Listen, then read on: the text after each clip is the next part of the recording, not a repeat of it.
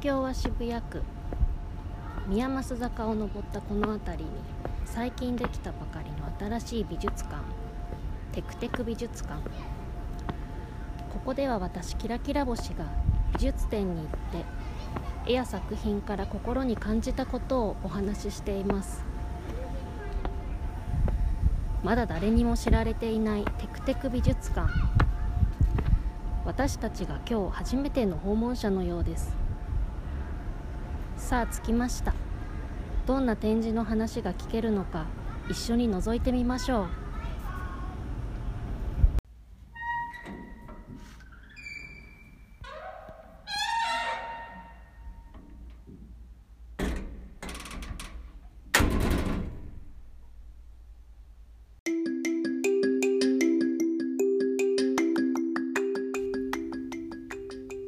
絵を見て感じたことを真空パック。キラキラ星のテクテク美術館。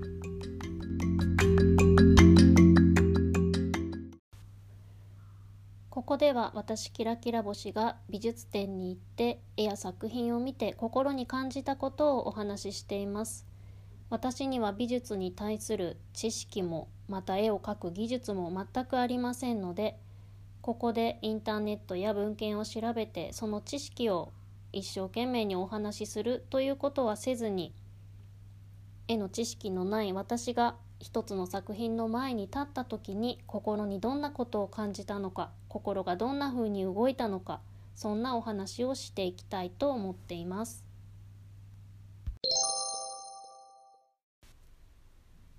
今回の展示はこちら河鍋暁斎の底力これは東京駅にある東京ステーションシティ。あれ？違った。東京ステーションギャラリーで2020年11月26日じゃなくて2020年11月28日から2021年2月7日まで行われていたものです。東京ステーションギャラリーは JR の東京駅の丸の内北口の改札出てすぐ右側。本当に改札出て徒歩数歩。徒歩数秒ですぐに行ける。とっても便利な美術館です。この川鍋共済という方は1831年にお生まれになって1889年にお亡くなりになった。かなりかなりかなり前の人ですね。1831年。でこの展示に行ったきっかけは私の友達でよく美術展に行っている一緒に見に行ったこともあるような人がこれ見に行ってあなんか最近なんか見たみたいに聞いたら川鍋共済見に行ったよっていうふうに言っていてああその人が言ってるんだったらきっと面白いんだろうなと思って行くことにしたものです。展示の詳しい内容については東京ステーションギャラリーが作っているフライヤーの文章からお聞きください。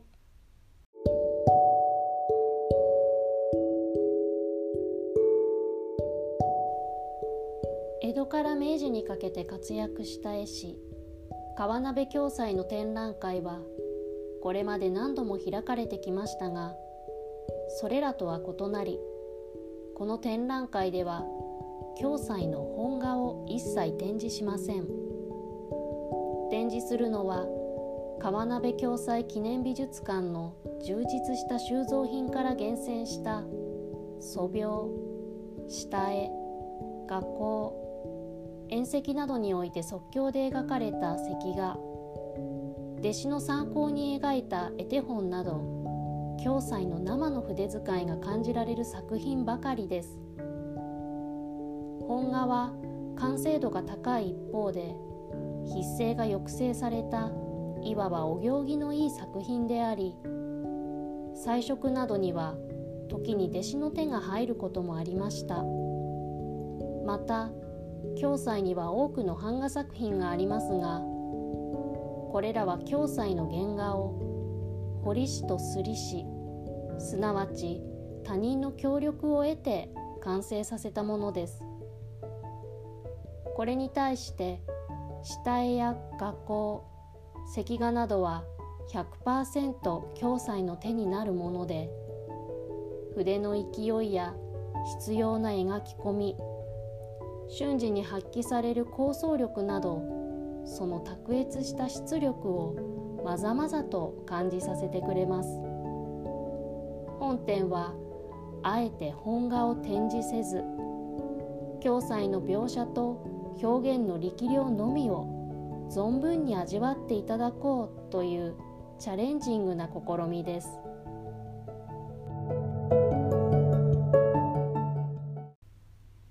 川鍋共済展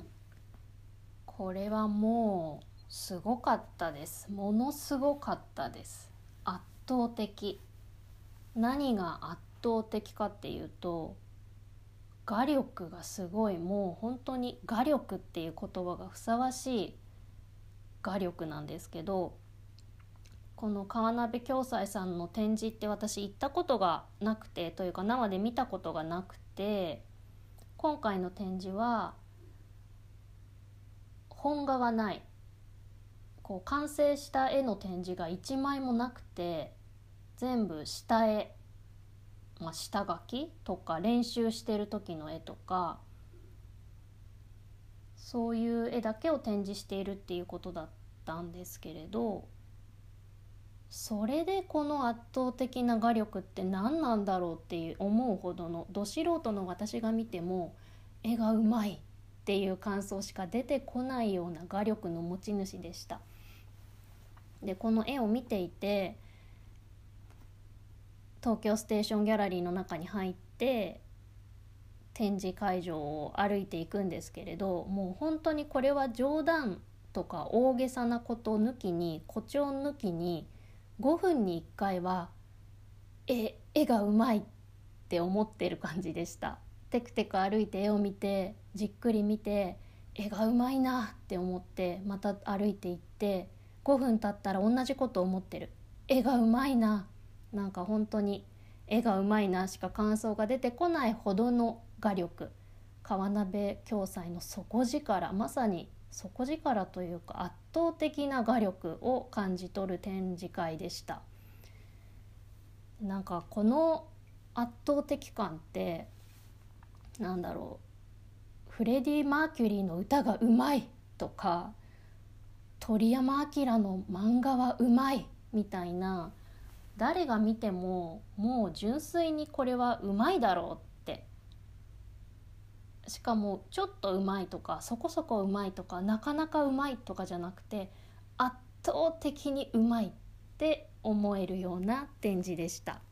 このままだとこのテクテク美術館の間中ずっと絵がうまい絵がうまい絵がうまいって言っていて終わってしまうので具体的にどう思ったか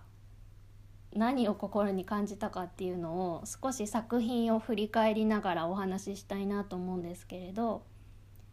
一番最初の展示「書かずにはいられない写生模写石画等」っていうパートのところがあってそこの一つ目に象の写生が書いてありましたでこのもう象の絵が圧倒的でまず私の目と心をわしづかみにされたんですね。でこの象の絵がうんこれ何で描いてるんだ？墨？墨で描いたのかな、まあ、白黒でちょっと目元のところだけがなぜか赤くポンポンって色が塗られてるんですけど象の肌のしわしわした感じとか口が開いていて長い鼻が垂れていて頭のところや背中のところにちょびちょびと毛が生えていてとにかくまずこの象の目がすごい。象の目の眼力がすごい。本当に引き込まれる象でした。動物園に行って見た象よりもよりリアルというかゾウさんゾウさんお花が長いのね」のあの可愛らしいイラストのゾウとはまるで真逆のなんかもうゾウの実態を描きましたみたいな。でもすごく描写が写実的でリアルかっていうとまあアニメ的というか少しコミカルというかそういう要素もあるんですけれどこの象の食欲だったり性欲だったり彼の生きている上での欲象の他者に対する思いだったり食べ物に対する気持ちだったりなんか彼が何を考えてこう彼が彼がっていうかその象が生きていく上での業みたいなものが川鍋暁斎の絵から現れてる。なんかおどろおどろしいほどの象の内面がなんか読み取れる。強烈な絵でした。でもこれきっと彼がさささっときっと描いたデッサン的なものなんだろうなと思うんですけれど。うーん圧倒的。この像はちょっと忘れられない像でした。とにかく目がすごい。夢に出てきそうです。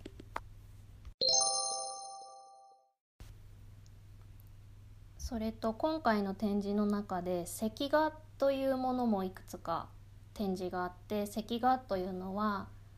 椅子座る座席の席に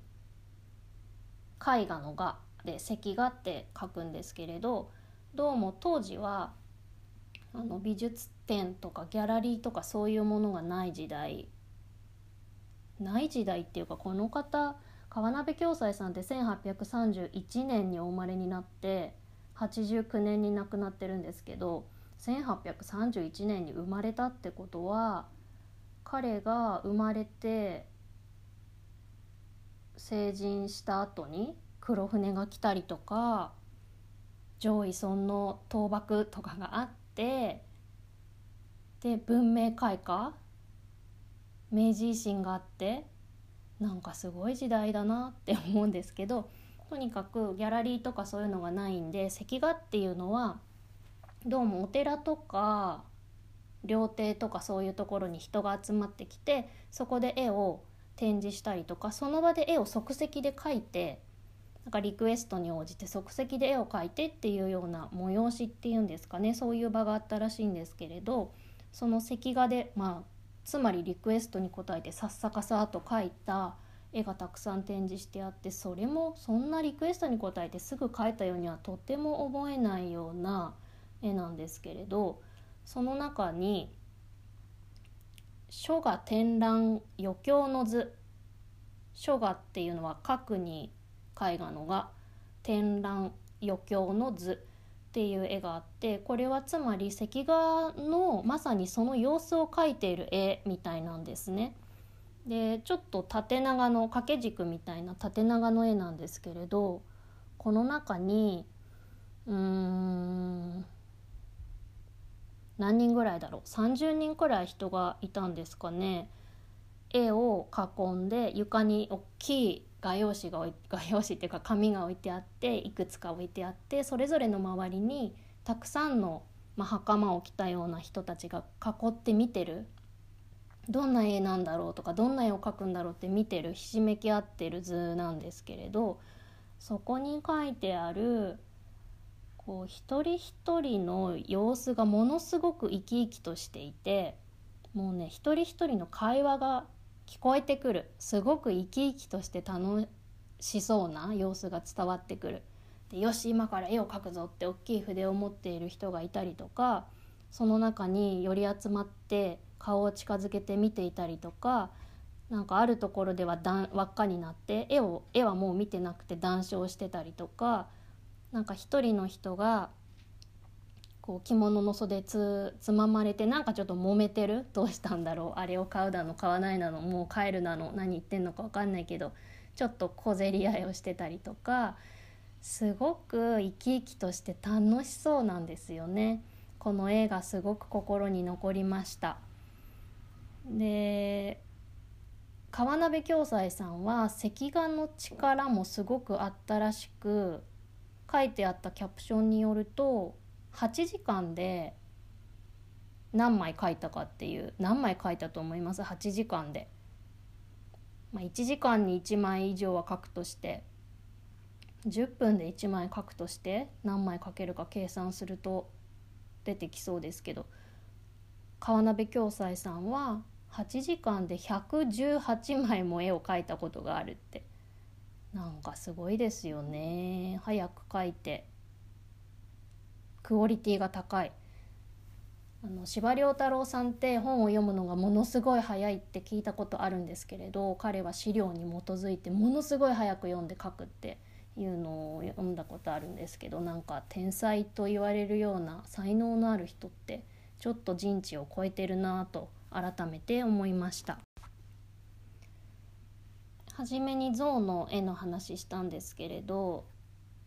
また関画のコーナーだったかな。そこに虎の絵があって竹虎の図植物の竹に虎の図竹虎の図っていうこの虎もものすっごい魅力的でした。右側にあこれも縦長の絵なんですけれど右側に竹があってその後ろに虎が「いざ行かん」っていう感じでかっこいいポーズでこっちに向かって歩んでくる感じなんですけれど目がもうキリッとしてなんか凛としてっていうかランランとしてなんか口元はちょっと笑ってて自信に満ちていて。この虎と友達になりたいなってもう私この虎と会話できるわって思えるような生き生きとしたキャラクターのある虎でしたなんかこの虎の絵見てるだけで私物語一つ書けそうなぐらい、まあ、三月期みたいな話になるのかわからないですけれど本当に魅力的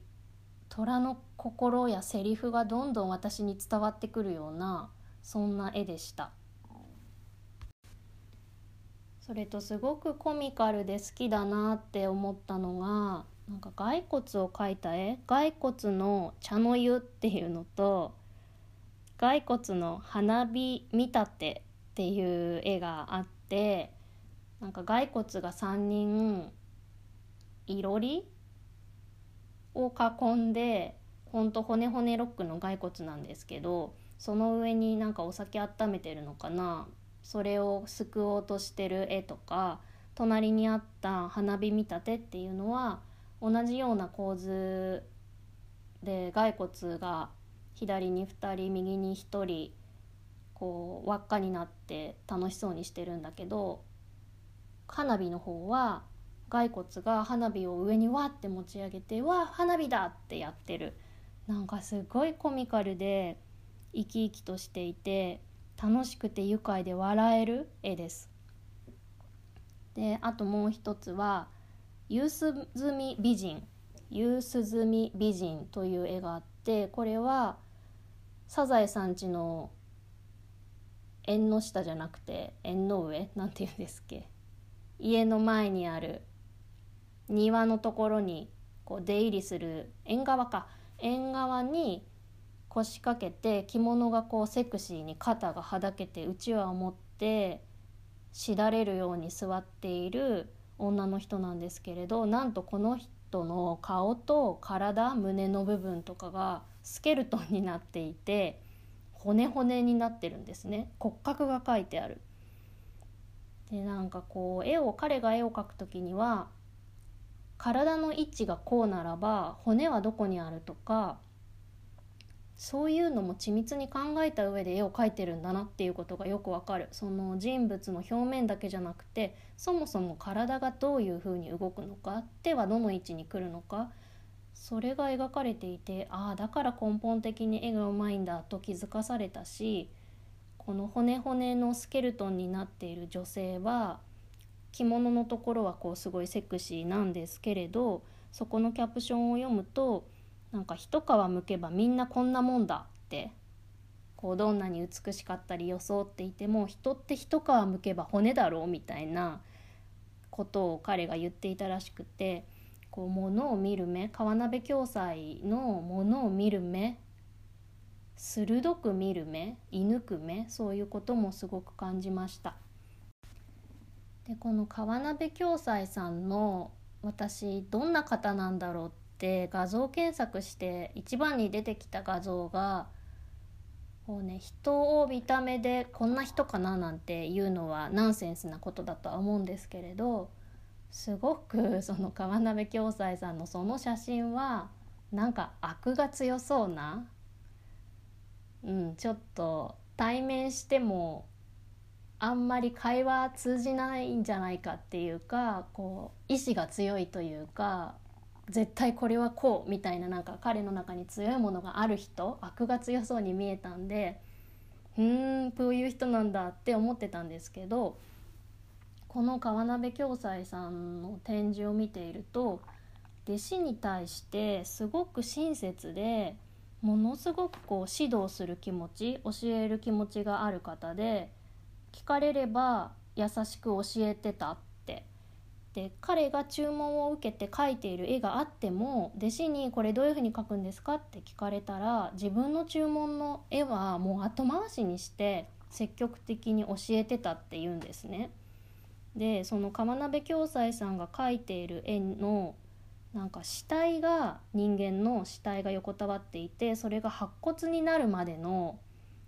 絵がこう巻物風になっているものがあるんですけどその結構おどろおどろしい絵の中に突然うさぎとか虎の絵が空中に描いてあってなんだこりゃって思うとそれは川鍋暁斎さんが白骨の絵を描いている時に弟子に「いやうさぎってどう描いたらいいですかね?」とか「虎ってどうしたらいいですかね?」って聞かれるともうそこにパパパって書いて教えてあげてたってなんかすごいそう後輩指導をしたり人に優しいっていうのがとっても意外だったし、うん、絵に対する思いもとても感じました。さらに彼の画力という意味で心に残ったのが女人群像女の人の群像女人群像の下絵の絵があって割と正方形に近い画面の中に15人ぐらいの女の人たちが髪を溶かしてあげてたり巻物を楽しそうに数人で見ていたり読書をしている人とか楽器を演奏している人とかいろんな人がひしめき合ってそれぞれの時間を過ごしている絵なんですけれど半紙？習字の時の半紙みたいな紙に絵墨で絵が描いてあって顔の角度とかがちょっとずつその透かしの半紙をさらに上に貼って修正したような跡があってこうすごく下を向いてる顔がもうちょっと上に向くように修正されてるその半紙をさらに上に貼って角度を調整していたりしてなんかこれを見ていて今で言うとアニメーションとかこうグラフィックを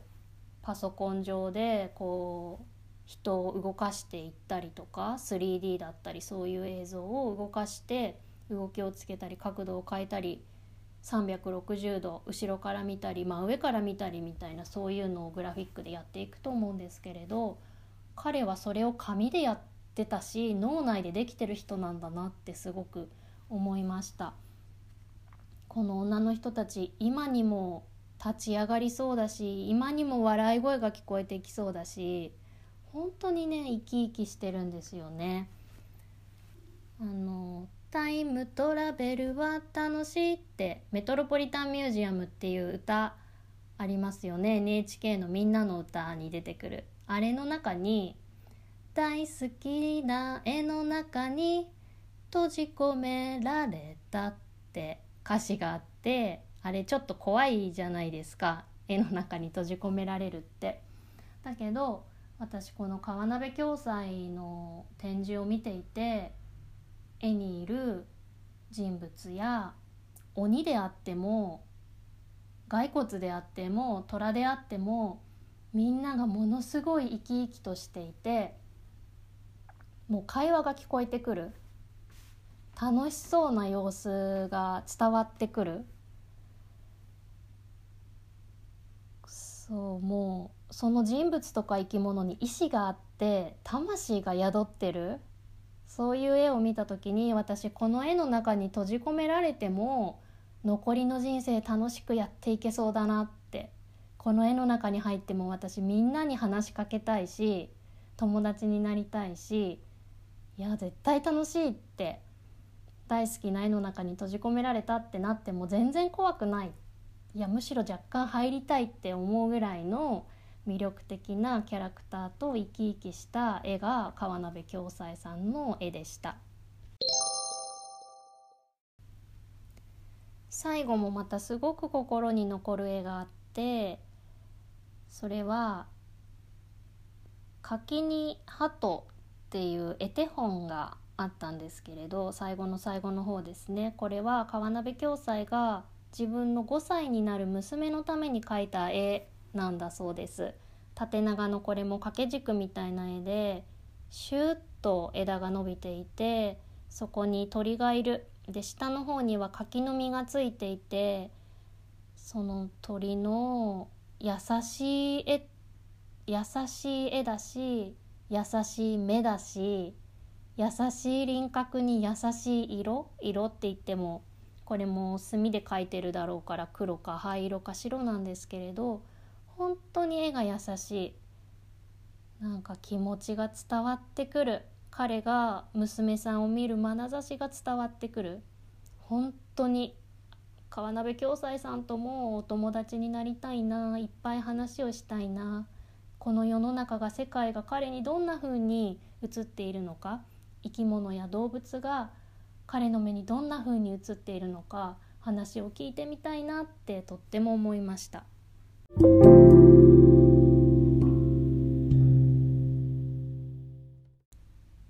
絵から声が聞こえてくる。絵の中の動物も人も生き生きとしていて意志があり魂が宿っている。彼らのキャラクターがわかる。この絵の中に閉じ込められても私は楽しく暮らせそうだ。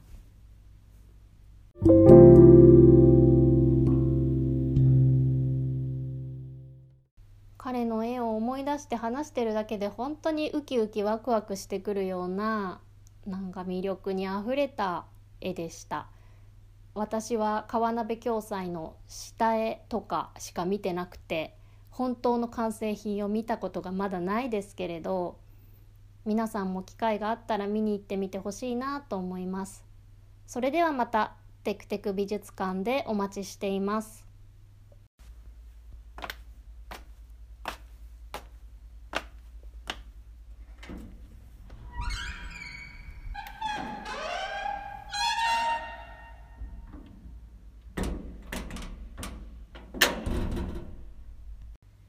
人はなぜ絵を見るのか。